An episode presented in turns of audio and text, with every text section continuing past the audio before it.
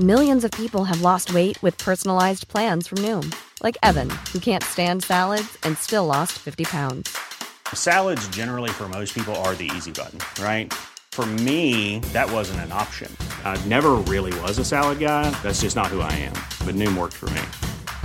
Get your personalized plan today at Noom.com.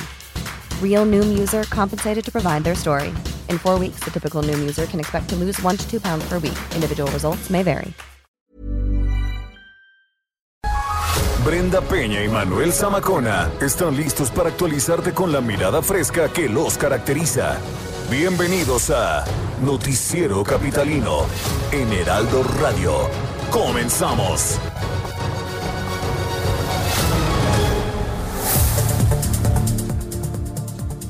Los cines regresan con todo y palomitas. Cheque las medidas de seguridad. Huérfanos por COVID recibirán beca. Obesidad infantil va a la alza y culpan al confinamiento.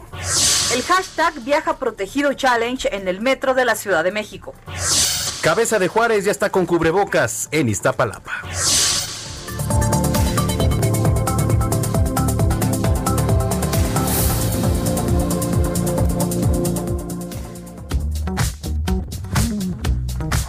9 de la noche con un minuto, tiempo del centro de la República Mexicana. Qué gusto que nos esté acompañando una noche más aquí a través de la señal del 98.5 de FM. Bienvenidos a Noticiero Capitalino aquí en el Heraldo Radio en esta noche de miércoles 12 de agosto del año 2020. Querida Brenda Peña. Manuel Zamacón, amigos de Noticiero Capitalino, gracias por acompañarnos este ombliguín de semana. Sí. ¿no? Como dirían los godines, ya cada vez hay más godines.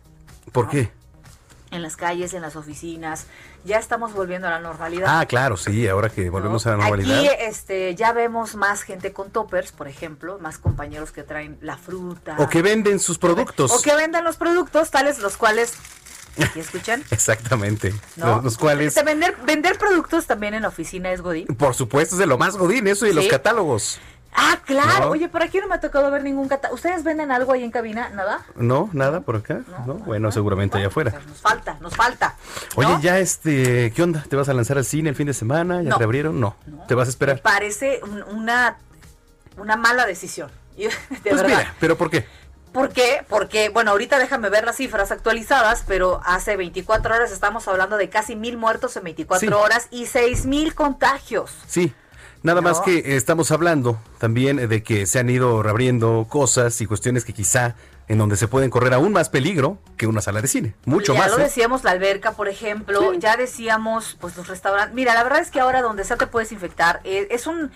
Yo creo que hay que tener muy, mucha conciencia de algo, Manuel. Hasta que no tengamos la vacuna en nuestras manos y podamos ir a comprarla a donde sea y cuanto cueste, eh, vamos a tener que asumir el riesgo de la vida normal. Sí, Así efectivamente. Así es. Entonces, ¿no?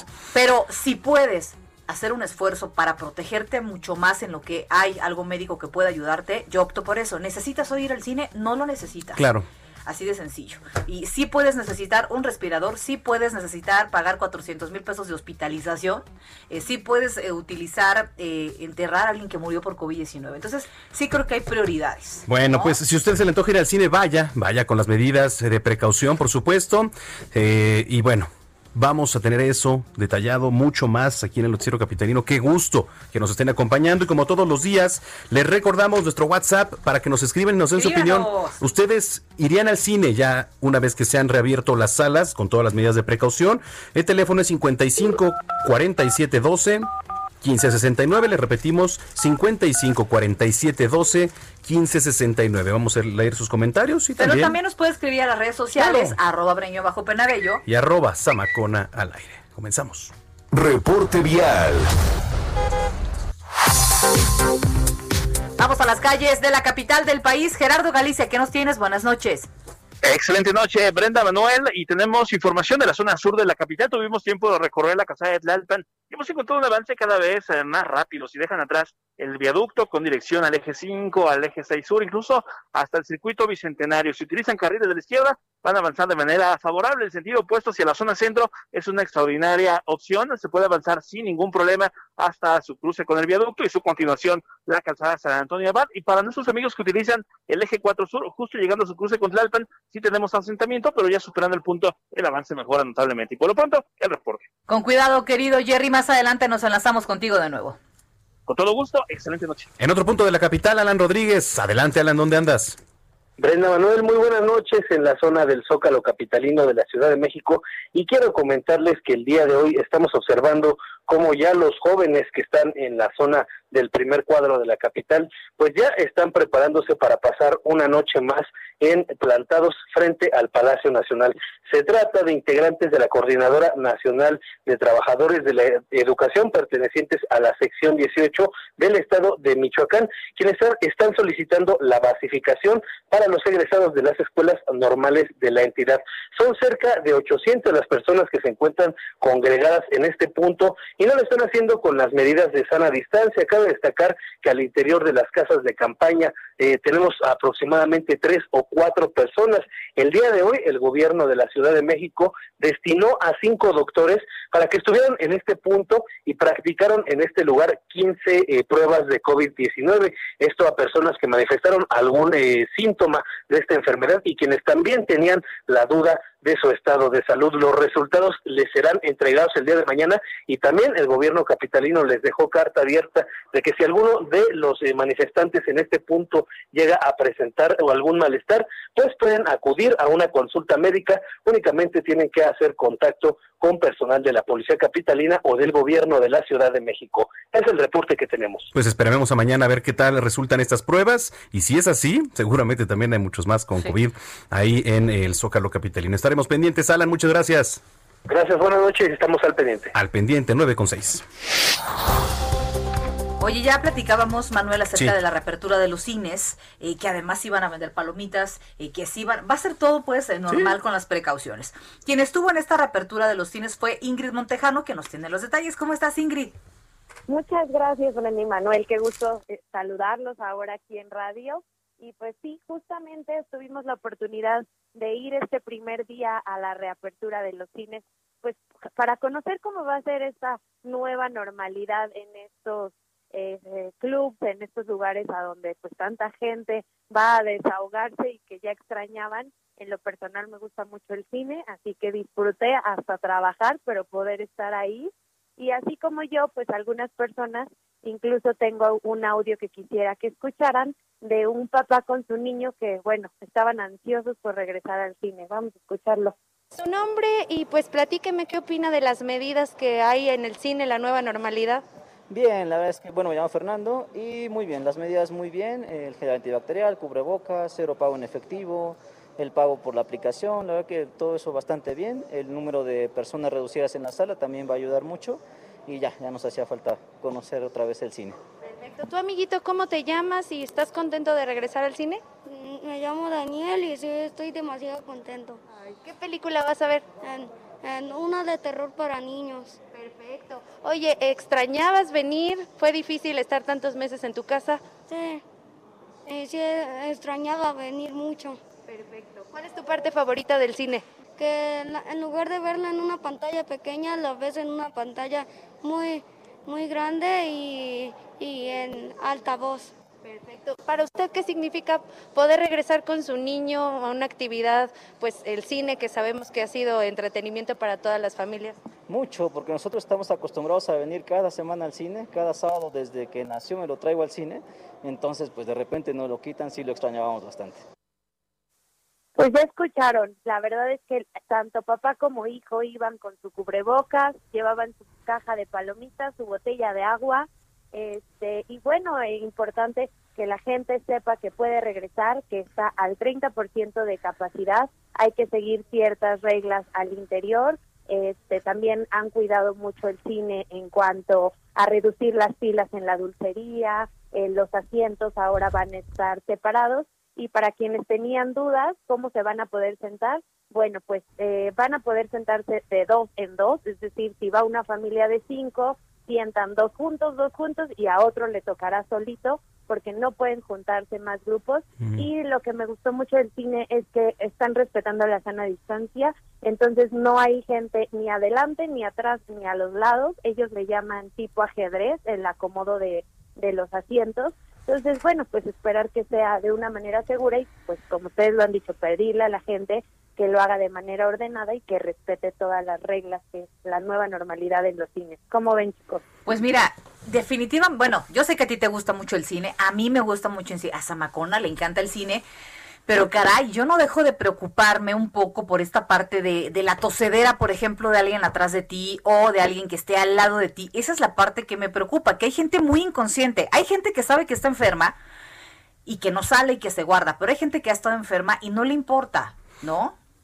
Claro, pues que sea como un llamado a la conciencia de Sí, cada claro. uno y a la responsabilidad individual, ¿no? De decir, bueno, sí, sí voy, sí me despejo, sí trato de, de desahogar todos estos meses de encierro, pero de una manera responsable y pues no solo quienes van, pues también todos los empleados platicábamos con ellos y para ellos es eh, padrísimo poder regresar después No, de pues sí, cuatro claro. meses, entonces pues creo que sí es importante para todos. Bueno, pues eh, guardando las medidas de sanidad, seguramente pues estaremos yendo al cine quizá no esta semana, vamos a ver cómo transcurre, pero pues la próxima a lo mejor. ¿Y si tú te vas a lanzar ya este fin, Ingrid?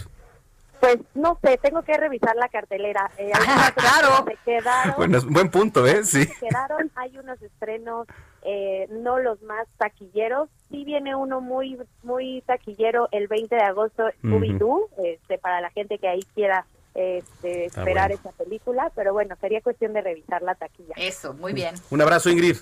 Gracias a ustedes, excelente noche. Ya son las 9 con 11. Bueno, eh, a ver, eh, les platico, en conferencia de prensa se dio a conocer eh, la beca Leona Vicario destinada a las niñas, a los niños y jóvenes que perdieron a sus padres a causa del COVID. Así lo dijo la directora del DIF, Estela Damián. Vamos a escucharla. En la administración pasada se tenía bastantes becas con relación a temas de niñas, niños y adolescentes. Existía educación garantizada, el apoyo integral a madres solas, residentes de la Ciudad de México, más becas, mejor educación y bebé seguro. Todas estas becas en estos momentos se consolidaron en una sola que hoy se denomina beca Leona Vicario, a partir de la contingencia COVID se tomó la determinación de ampliar este programa a niñas, niños y adolescentes que lamentablemente quedaron huérfanos a consecuencia del coronavirus. El apoyo mensual que se otorga a las niñas, niños y adolescentes es de 832 pesos. Hasta el momento se han entregado 1.313 becas. Esta beca se entregará para el tema de la contingencia COVID a todas las niñas, niños y adolescentes que lo soliciten. Bueno, a ver, pero ¿cuáles son los requisitos para solicitar esta beca? El primero es ingresar a la página www.becaleonavicario.cdmx.gov.mx. Hay que llenar el formulario, anexar una fotografía del acta de defunción del padre o madre fallecida expedida por el registro civil y bueno, pues con esto se les estará otorgando. Son las 9 de la noche con 13 minutos. Y nuestro compañero reportero Antonio Anistro estuvo en el metro de la Ciudad de México y nos cuenta justamente, eh, ya le platicábamos hace unos días de este, de esta convocatoria, de este concurso, y le dábamos a conocer la lista de los regalos eh, a los ganadores del hashtag Viaja eh, Protegido Challenge. Y vamos a platicar con él, vamos a escuchar más bien esta pieza. El Metro de la Ciudad de México busca premiar a los usuarios que viajen de forma segura y que lo hagan con ingenio y diseños creativos en sus cubrebocas y caretas.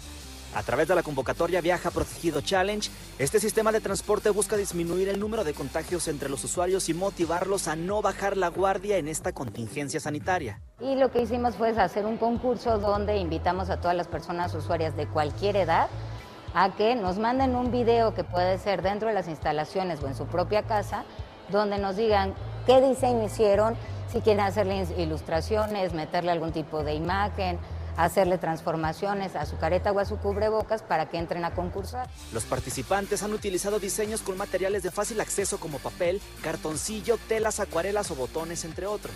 Hizo un tapabocas inspirado en el personaje de Mortal Kombat Sub-Zero. Para el viaje protegido challenge yo hice esta careta con la forma del icono del metro talismán cortó y unió con mucho amor y precisión cada una de las siete tiras de colores. El resultado es muy colorido y significativo. Otros, vaya que han utilizado su ingenio, lo combinaron con la historia de México.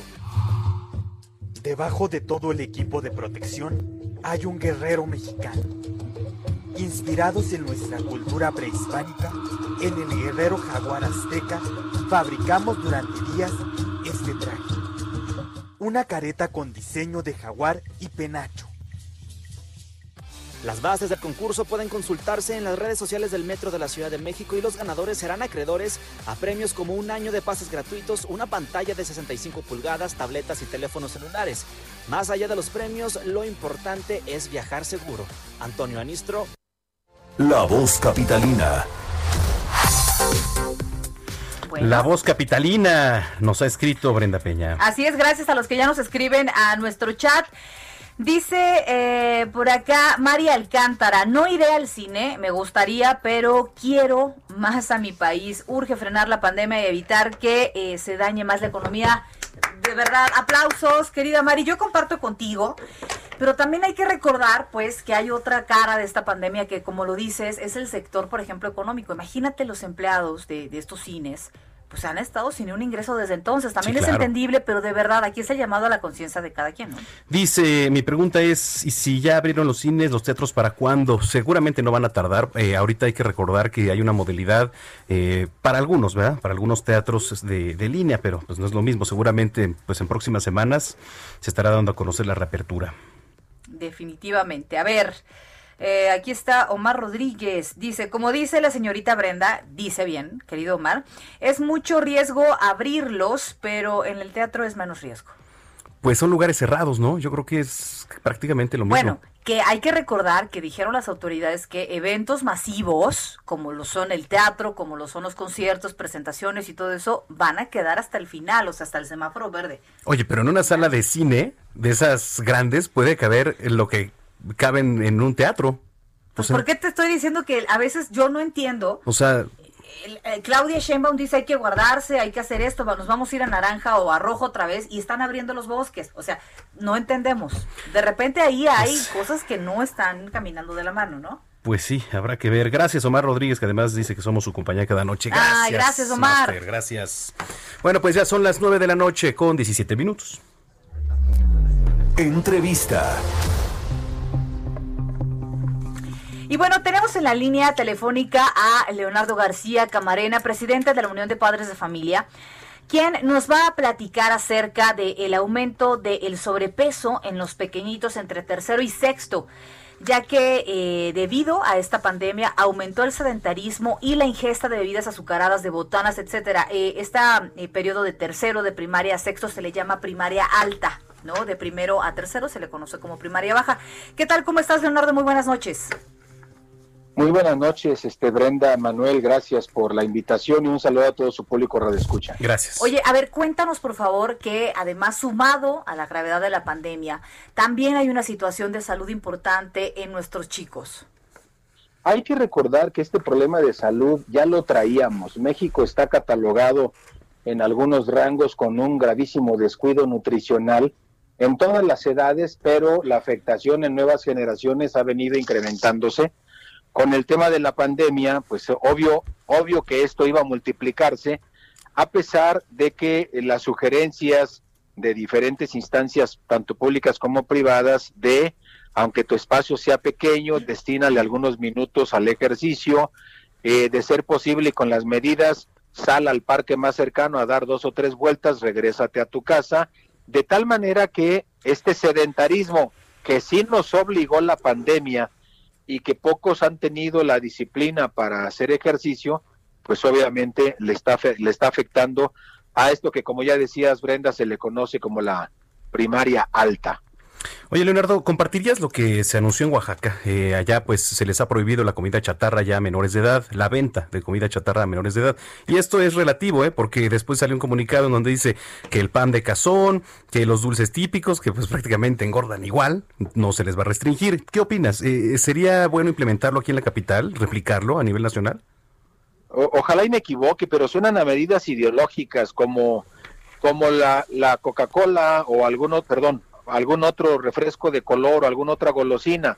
Tiene marca internacional, pues suena a fifí conservadora y neoliberal, pero en cambio eh, los dulces tradicionales típicos pues suenan a pueblo bueno y sabio, pero el efecto es el mismo. Más que marcas, nosotros no creemos que el problema sea la comida chatarra en lo que a azúcares se refiere.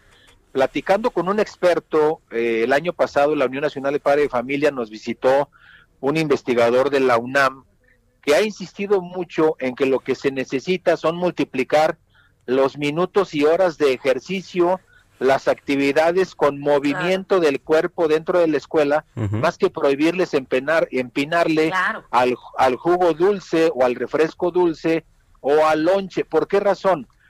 Porque solamente se hace unos 40 minutos, máximo media hora de ejercicio, les prohíbes la comida chatarra y viene una descompensación, baja de presión, etcétera. Lo que hay que hacer es, ante un ejercicio de inmediato, si necesitas kilocalorías, si necesitas dulce, si necesitas energía. Cuando tienes más energía, tienes que provocar más dinamismo del movimiento del cuerpo. Y eso seguramente también nos está pasando en cada uno de los hogares mexicanos, e, este, Manuel. A ver, a nosotros nadie nos prohibió comer papas, nadie nos prohibió comer chocolate. Yo no recuerdo nunca que mi mamá me dijera, oye, a ver, o que en la escuela te prohibieran comer algo. O sea, ¿y, qué pasaba? Que salíamos a la calle a jugar, que correteábamos en las calles, que o, íbamos a lo mejor a un taller por la tarde o al parque.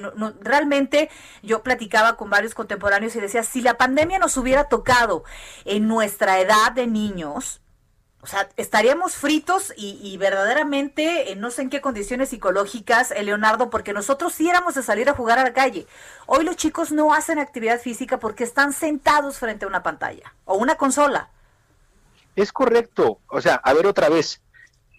Eh, la única limitante que teníamos en el pasado, pues era nuestra chequera, era nuestra bolsa, era la moneda que nos había dado nuestro papá, nuestra mamá, nuestro tutor. No era que ibas a comprar con él. ¿Qué es lo que tenemos que hacer?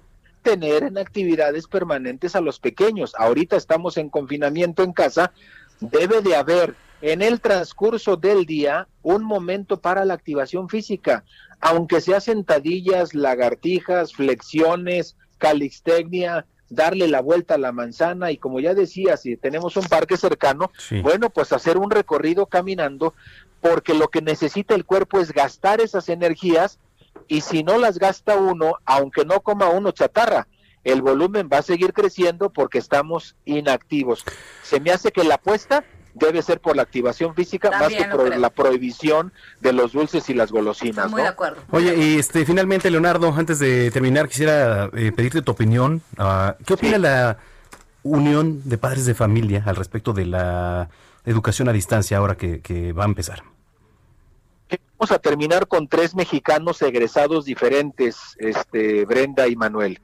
Un primer bloque de egresados son aquellos que tuvieron alta conectividad y que los maestros tuvieron la oportunidad de comunicarse con ellos por lo menos una o dos veces a la semana en videollamada, en interacción, en una plataforma verdaderamente productiva. Dos, tendremos un segundo grupo de mexicanos egresados cuya conectividad vino a menos, pero fue alta la atención en televisión y en radio abierta. Y tres, lamentablemente todavía no nos ha explicado la Secretaría ni los estados qué pasó con cinco millones y medio de niños que no encontraron del 20 de abril al 5 de junio ni a los papás ni a los alumnos el 20% de los maestros de educación básica pública. ¿Qué quiere decir? Que si no los encontraron del 20 de abril al 5 de junio, menos los vamos a encontrar en dos semanas al 24 de agosto y por ende no sabemos si van a regresar a la escuela porque la escuela está cerrada. No sabemos si los van a dar de alta en las listas de asistencia porque no hay manera de comunicarse con ellos. En resumen, un sector de la población, no sabemos de qué tamaño, un sector de la población con alta conectividad, con buenas tareas y un buen rol de aprendizaje, otro sector con baja conectividad y alta televisión abierta y radio, pero no, no sabremos nada de su aprendizaje, y un amplio sector, ahorita estimado en 5 millones y medio de preescolar, primaria y secundaria, que de eso sí tendríamos certeza. Claro. No sabremos absolutamente nada de nada. A poner de nuestra parte para que esto funcione por los chicos, que es eh, lo primordial. Leonardo, gracias por haber conversado con nosotros esta noche en Noticiero Capitalino.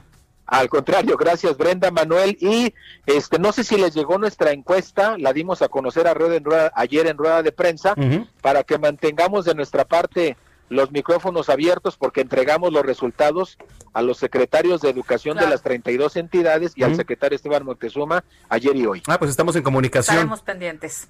Gracias. Gracias. muy buenas Gracias. Bueno, nos pueden escribir al 55 47 12 15 69. Y 55 47 12 15 69. Ay, pensé que te estaba haciendo de largo con los números. También las redes sociales, arroba brenguión bajo penabello. Y arroba Zamacona al aire. Va a ir al cine este fin de semana. Platíquenos. Regresamos con Brenda Peña y Manuel Zamacona al noticiero capitalino en Heraldo Radio.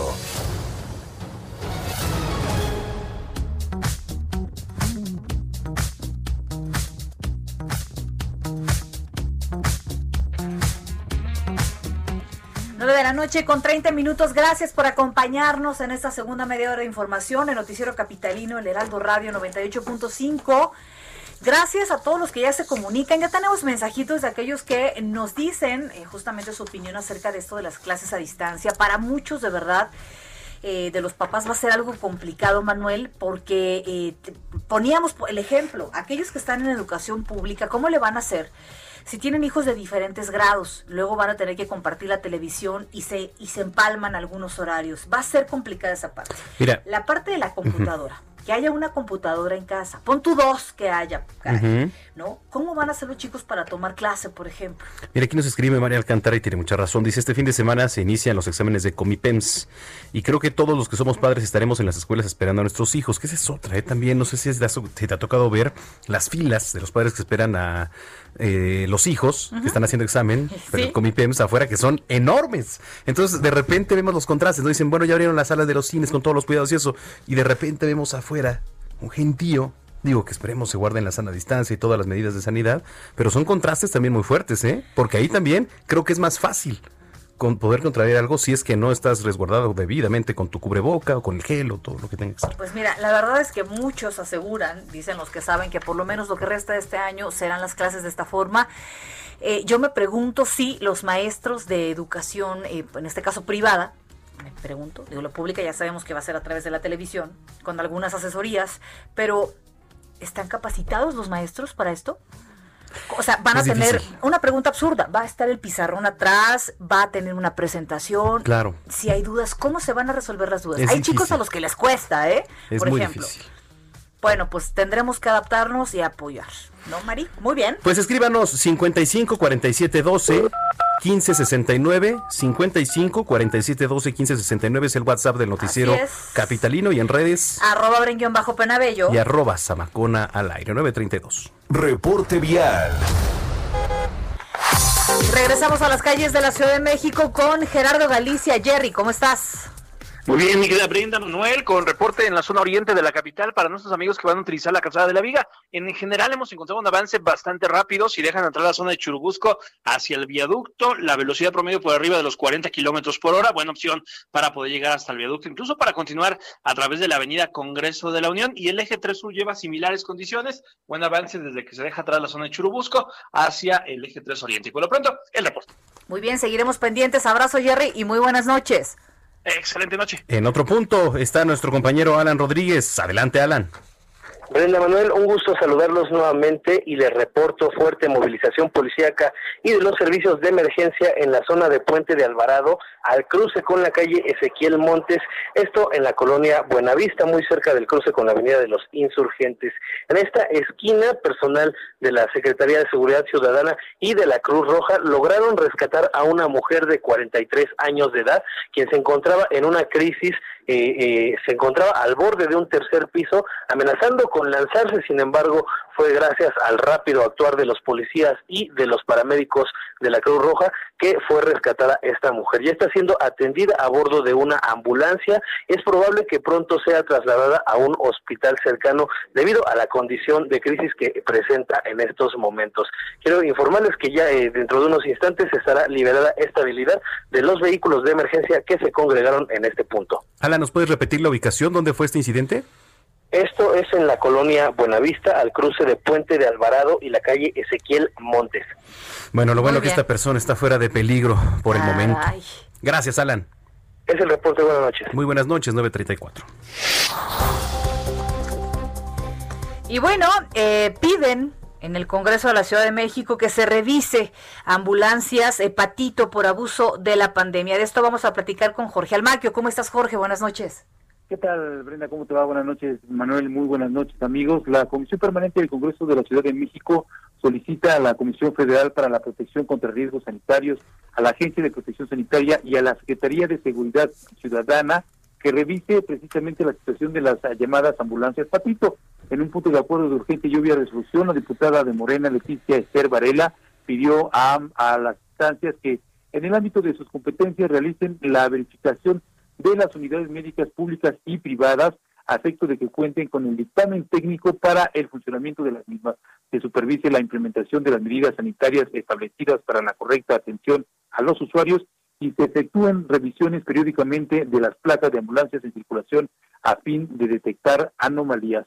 Argumentó que durante la pandemia se han registrado abusos en los servicios de traslado, los cuales aprovechan la necesidad de la gente por encontrar atención médica urgente.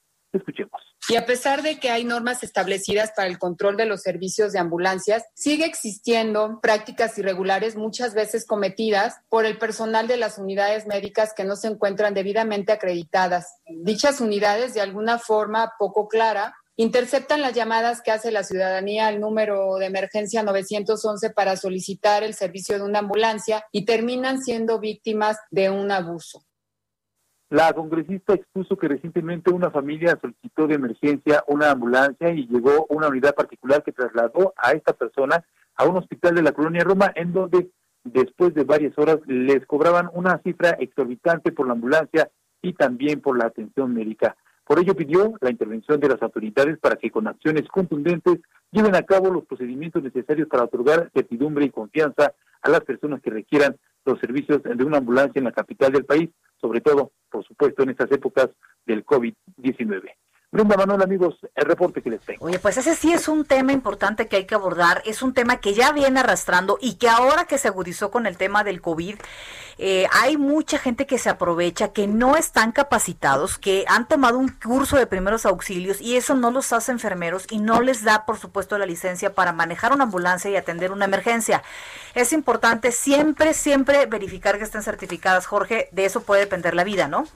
Así es, efectivamente. Y de hecho también, por ejemplo, no están, no están capacitados, como tú lo dices, tampoco cuentan con el equipo real para poder llevar eh, el oxígeno y ponerle sangre y ponerle suero y ese tipo de cosas. Tampoco cuentan esas ambulancias con todos estos materiales. Así es. Y bueno, pues es, es un peligro precisamente para la gente que necesita a la atención médica. Jorge, un abrazo y gracias por platicar con nosotros. Igualmente, buenas noches. Son las 9.37. Desde tu alcaldía, funcionarios públicos atienden tus necesidades en el noticiero capitalino. Es miércoles, es miércoles de la sección desde tu alcaldía. En la línea telefónica nos da mucho gusto saludar a Clara Brugada. Ella es alcaldesa en Iztapalapa. ¿Cómo está, alcaldesa? Muy buenas noches. Hola, buenas noches, Manuel. Aquí estoy a la orden. Muchas gracias. Ya vimos ahí a la cabeza de Juárez ahora con cubreboca y todo, con este nuevo reto cero contagios. ¿De qué se trata? Sí, eh, hemos arrancado con esta gran campaña de sumarse al reto Iztapalapa cero contagios con un decálogo, o sea, 10 puntos que son las medidas sanitarias, pero es un llamado a la población, es un llamado a la conciencia de la gente.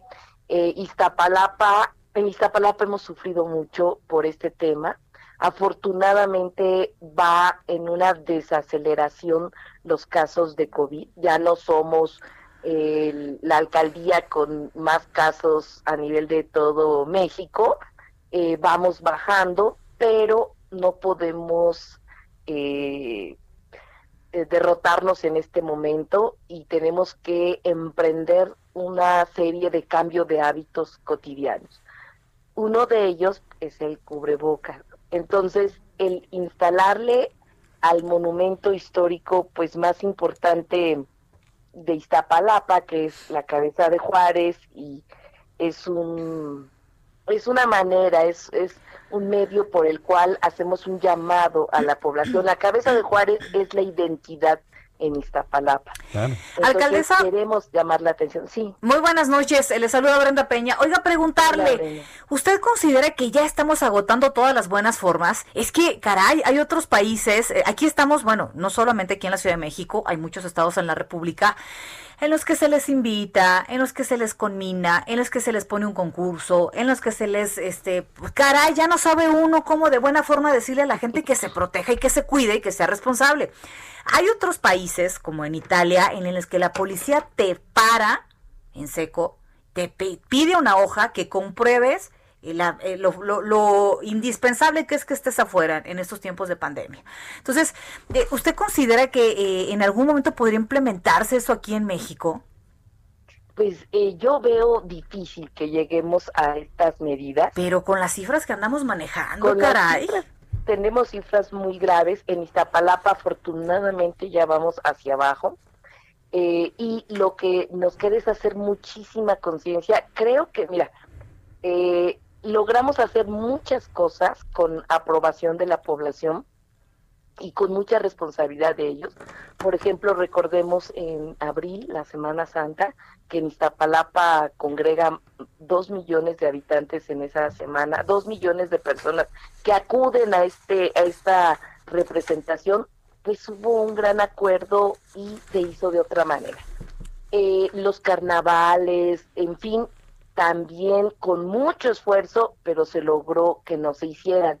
Entonces, eh, eh, todas estas medidas que se han tomado ha hecho que empiece a bajar, a disminuir los casos, por ejemplo, en Iztapalapa, que es donde tenemos más habitantes de todo el país, y hemos, lo hemos ido logrando. Entonces tenemos que buscar la manera de seguir insistiéndole a la población que tiene que adoptar estas medidas difíciles. Por ejemplo, les decimos sana distancia, pero en el transporte público pues ya no hay sana distancia. No, Entonces, bueno, no, no, no. Y, y, la población de Iztapalapa, recordemos que es una población en donde la gente va al día, necesita salir a trabajar. No podemos decirle mantente como en otras ciudades europeas donde se le dice a la gente eh, dos meses no salgas y, y, tienen las condiciones para hacerlo. La población en Iztapalapa sale a la calle a trabajar. Entonces necesitamos que si toma un microbús, pues lo haga con cubrebocas y careta ¿no? Que si entra al metro también tiene que usar careta, no solo cubrebocas. Es decir, hay situaciones por la cuestión económica y por muchas razones, sobre todo la económica, que la población tiene que salir y entonces esas medidas tenemos que reforzarlas eh, de todas las maneras posibles. Pues qué bueno que eh, si desde presidencia, comenzando por Andrés Manuel López Obrador, nos está poniendo el ejemplo de cubrebocas, pues lo hagan ustedes aquí desde las alcaldías. Por ejemplo, ya veíamos el World Trade Center. ¿Qué se, qué se les ha dicho ahora a los eh, comerciantes de los tianguis, por ejemplo, que a lo mejor pues muchos de ellos ahí en Iztapalapa no estaban acatando las medidas? Ya platicaron con ellos. Tenemos entendido que incluso Fadlala Cabani estuvo por ahí, ¿no? Hoy llevamos a cabo este evento, firmamos un acuerdo con los tianguistas en Iztapalapa, que efectivamente en, los tianguis pues hay una gran concentración de personas. Iztapalapa es la alcaldía con más tianguis, tenemos 354 tianguis con alrededor de 100 mil oferentes.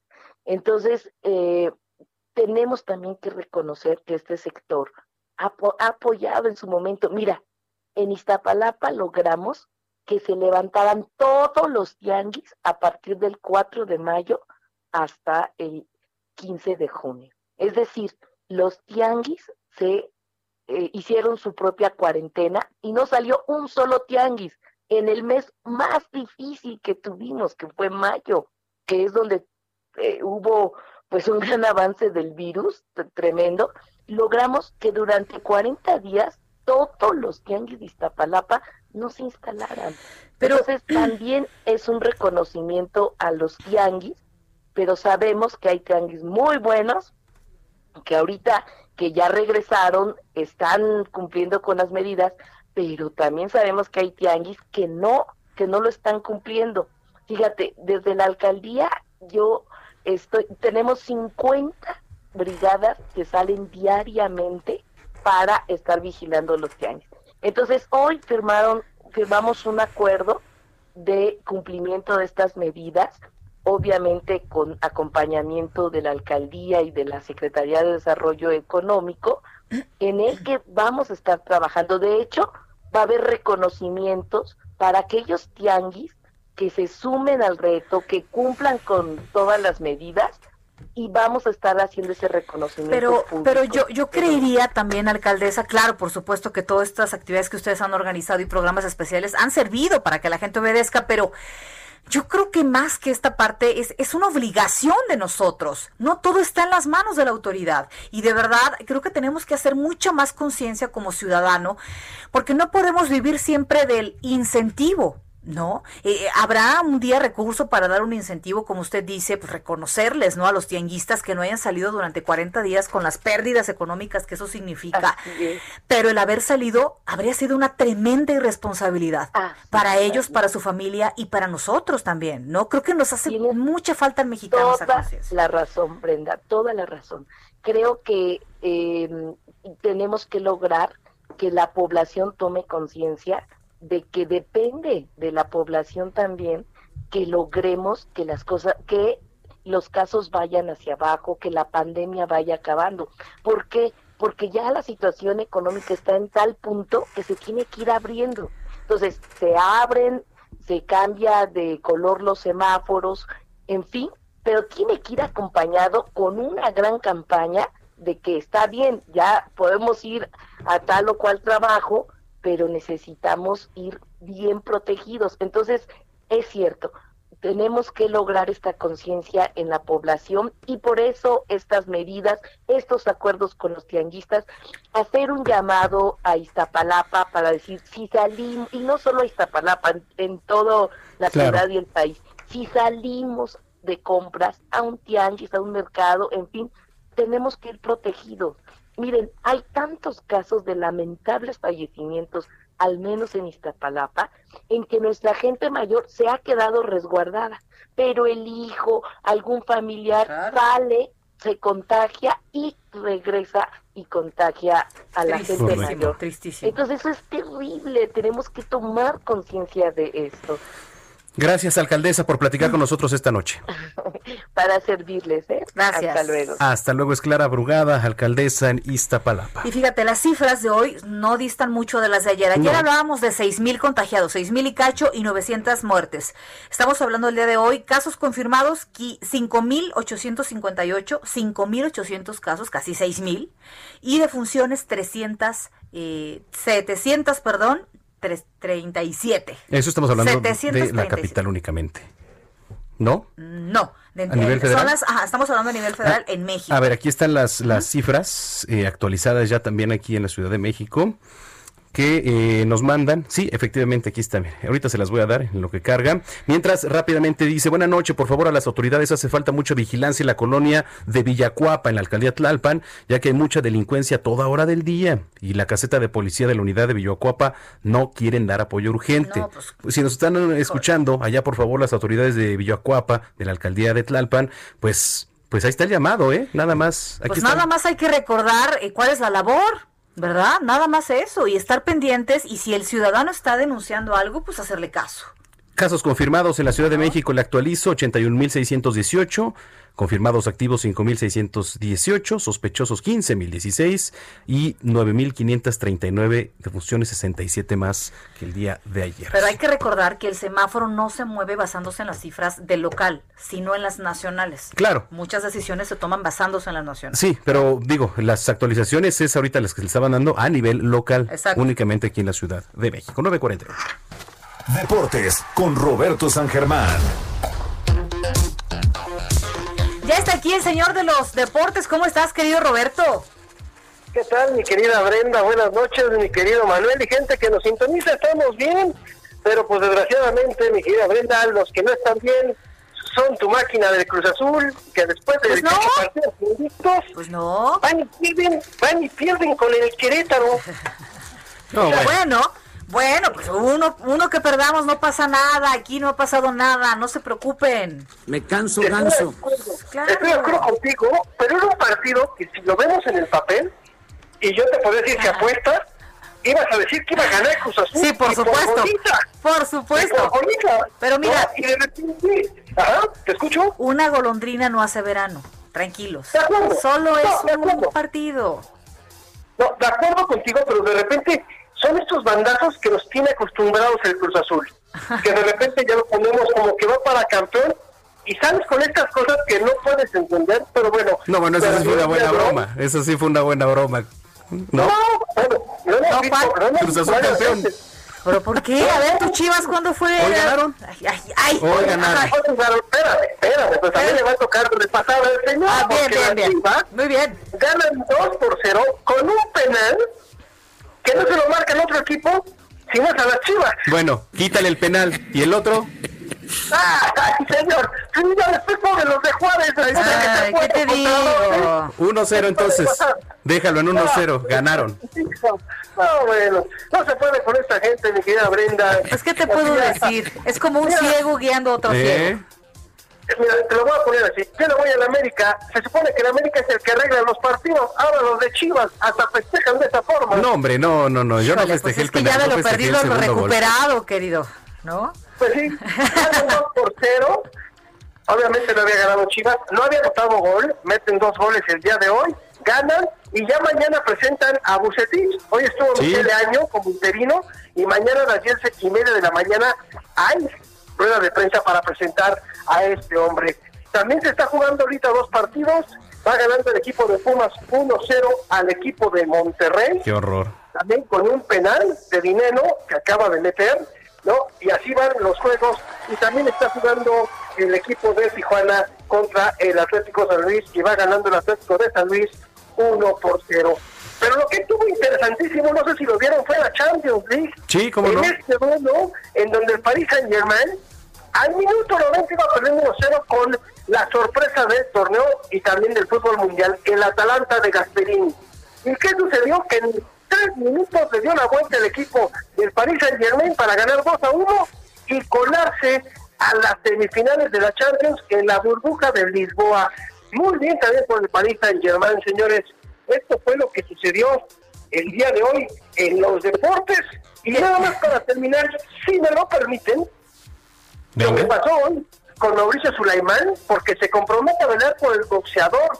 Tras vivir su primera reelección, Mauricio Sulaimán se comprometió a velar por la seguridad de los protagonistas del ring en una audiencia, podemos decirlo así, que fue interesante porque fue a distancia y este hombre pues se quedó como el presidente del, del Consejo Mundial de Boxeo. Ya se veía venir. para- Ya se veía venir, ¿verdad?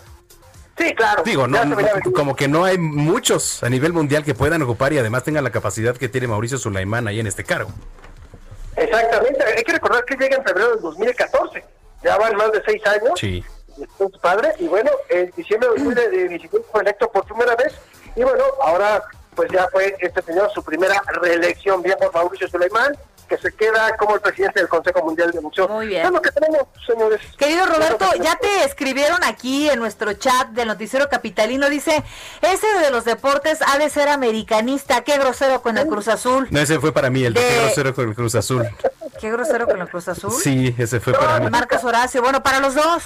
Sí, pero no importa, No. aguanten vara, aguanten vara, aquí aguantamos todos vara, ¿eh? No, a ver, señores, el equipo que más malo tiene que aguantar es el América. Sí, correcto.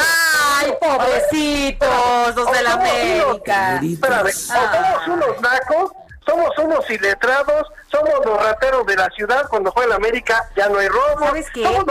Ya dejen de tirarse al piso, ya con dignidad, Yo- adelante. Yo estoy de acuerdo, yo estoy de acuerdo contigo. La verdad es que el, el equipo más zumbado es el América, no por eso este vamos a dejar de zumbarles, Pero, pues, ¿verdad? digo, no por nada el todos aquí, Más. todos aquí, mi estimado este Robert, Brenda, aquí aguantamos vara todos. Sí, ¿Estamos? unos más que otros. Correcto. Exacto, exacto. Pero, ¿Dónde te, muy buenas noches. ¿Dónde te seguimos? En Twitter, me encuentras en arroba R San Germán. Ahí estamos para servirles. Abrazo, Robert. Buenas noches. Pasa buena noche, abrazo.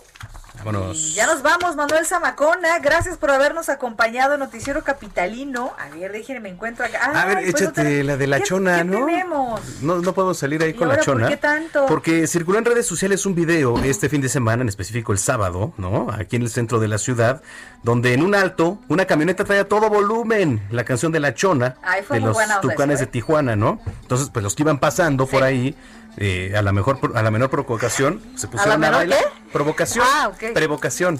Ok, Se es pusieron como a bailar. provocación, pero sí, más- pero pues con baile, grave, claro. ¿no? Qué bueno, ocupamos más videos de esos Sí. de buena ondita en estos momentos complicados. ¿Usted se excusa, escucha ¿Eh? música? ¿El qué? Excusa música, Ah. es, es que es Italia. Sí. En Italia escucha música. excusa la música. Nos vemos en el noticiero capitalino mañana. Tres de la tarde, ¿Eh? tres de la tarde. Este es Noticias México. Ay, ya ni la muela. Estás informado con las noticias más relevantes que acontecen en la metrópoli. No te pierdas la próxima emisión de Noticiero Capitalino con Brenda Peña y Manuel Zamacona.